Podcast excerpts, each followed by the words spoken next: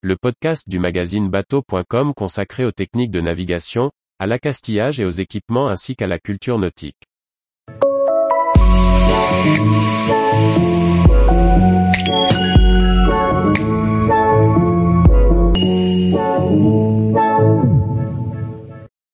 Place au port. Comment choisir le bon emplacement pour son bateau? Par Julie Leveugle.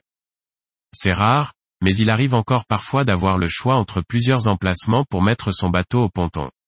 Quels critères prendre en compte pour choisir la bonne place de port, pour une courte durée ou pour une place à l'année? Où amarrer son bateau dans un port? Pour faire le bon choix, lorsque les autorités portuaires vous le laissent, les critères sont multiples, tant pour le confort de l'équipage que pour la sécurité du bateau et des manœuvres. Pour un court séjour ou pour vivre à bord, le choix de la panne ou amarrer votre bateau se fera en prenant en compte les besoins à terre.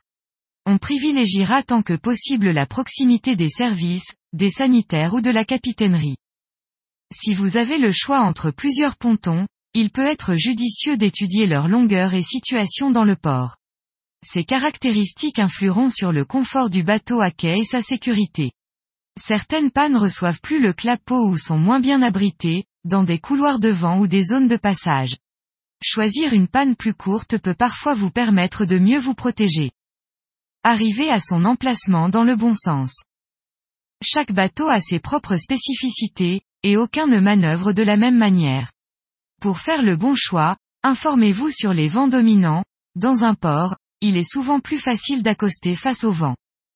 Prenez en compte vos capacités de manœuvre, les éventuels effets de votre pas d'hélice orienteront votre décision vers une place pour laquelle il faudra manœuvrer dans le bon sens. Accoster ou appareiller sans être gêné. Au port, les bateaux sont normalement répartis sur les différentes pannes en fonction de leur taille. Vérifiez la longueur des bateaux voisins en comparaison avec le vôtre, pour déterminer si vous serez chacun gêné ou non dans vos manœuvres. Parfois, une plateforme ou un régulateur d'allure ont été ajoutés à l'arrière d'un navire et peuvent en modifier la longueur.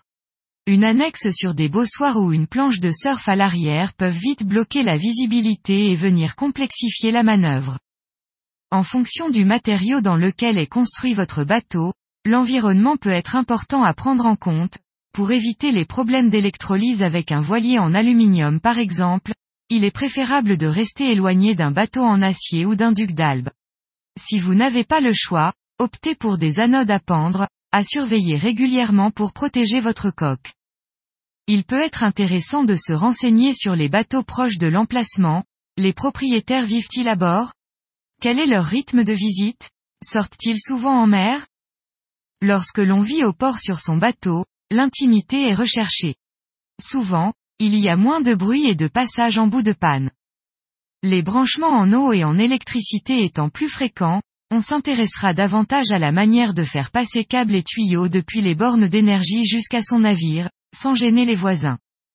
Enfin, si vous avez le choix de mettre votre bateau proue ou quai, optez pour la solution qui offrira la meilleure exposition à vos panneaux solaires, ainsi qu'une ventilation efficace du cockpit et des espaces intérieurs. Tous les jours, retrouvez l'actualité nautique sur le site bateau.com. Et n'oubliez pas de laisser 5 étoiles sur votre logiciel de podcast.